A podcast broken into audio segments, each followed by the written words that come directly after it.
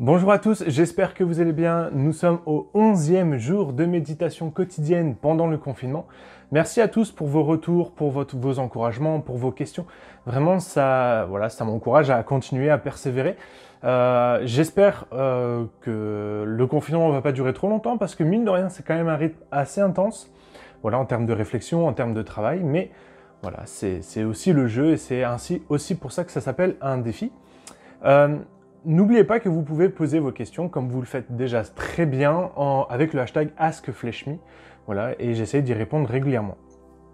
Aujourd'hui, euh, je vais répondre à une question qu'on m'a posée en message privé et je vais garder l'anonymat de la personne parce que euh, son histoire est assez compliquée. Euh, la question est pourquoi est-ce que Dieu ne me guérit pas?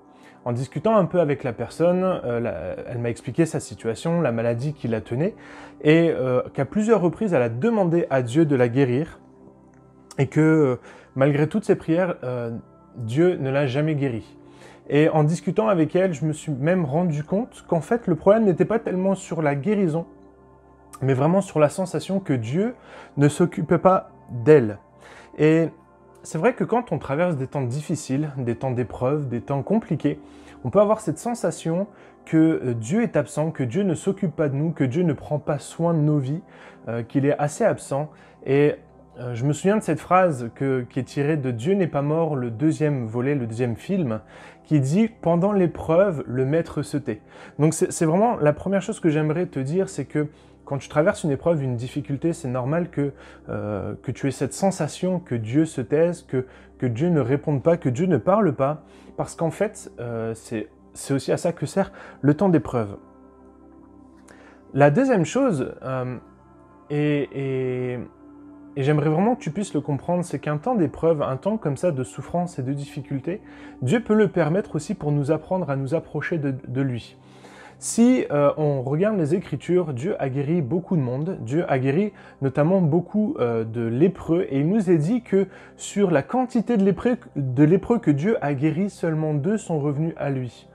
Euh, cette histoire nous apprend et nous enseigne que la guérison si elle arrive trop, trop, trop rapidement, eh bien, elle ne nous apprend pas à dépendre de Dieu. Or, tout l'enjeu de la vie spirituelle, de la vie chrétienne, c'est d'apprendre à dépendre de Dieu. Et si Dieu nous guérissait tout, de suite, nous pourrions peut-être euh, eh bien, l'abandonner ou nous éloigner de lui. Or, quand on est dans des temps d'épreuve, on a cette tendance à aller s'approcher de Dieu, à aller chercher sa face, à aller chercher sa présence, à passer du temps dans la prière avec lui. Et c'est un temps où on apprend à s'appuyer sur lui. C'est vraiment un temps où on développe sa vie spirituelle, où on développe sa foi, où on développe sa relation avec Dieu, parce qu'on a besoin de sa présence.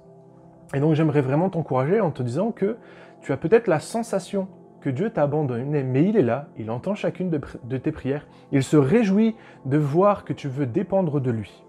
Et la troisième chose, c'est que j'aimerais vraiment t'emmener dans cette notion de cherche le donateur.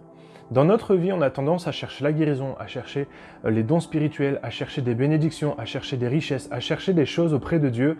Et on voit Dieu un petit peu comme ce distributeur. Et il y a cette phrase que j'aime beaucoup qui dit, avant de chercher le don, cherche le donateur. Et j'aimerais vraiment t'encourager, si tu traverses un, moment difficile, si tu traverses un temps d'épreuve, si tu traverses un temps peut-être de deuil, de maladie, de souffrance particulière, je t'encourage non pas à chercher la guérison, non pas à chercher euh, le, salut, non pas à chercher la guérison intérieure, mais à chercher Dieu, à essayer d'aller chercher sa face, aller chercher sa présence.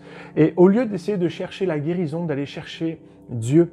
Euh, j'aime cette phrase, euh, je l'ai dit déjà, mais avant de chercher le don, cherche le donateur. Si tu cherches la main de Dieu, tu risques de passer à côté du donateur. En revanche, si tu cherches le donateur, tu risques de croiser sa main. Je t'encourage dans ta vie à aller chercher Dieu. Quand tu es malade, quand tu traverses des temps difficiles, cherche Dieu, va chercher sa présence, prends du temps dans sa présence. Et c'est en étant dans sa présence, en étant en phase avec lui, en phase avec sa volonté, que tu vas peut-être exercer la guérison, la restauration. Voilà, je t'encourage vraiment, c'est vraiment l'objectif J'aimerais vraiment que tu puisses chercher Dieu parce qu'en trouvant Dieu, tu risques de trouver la guérison et c'est même presque probable. Voilà, j'espère que cette vidéo t'a encouragé. N'hésite pas à me poser tes questions en commentaire ou à me contacter en message privé si tu en ressens le besoin. Je te répondrai avec plaisir. En attendant, lis ta Bible, médite-la et mets-la en pratique. Bye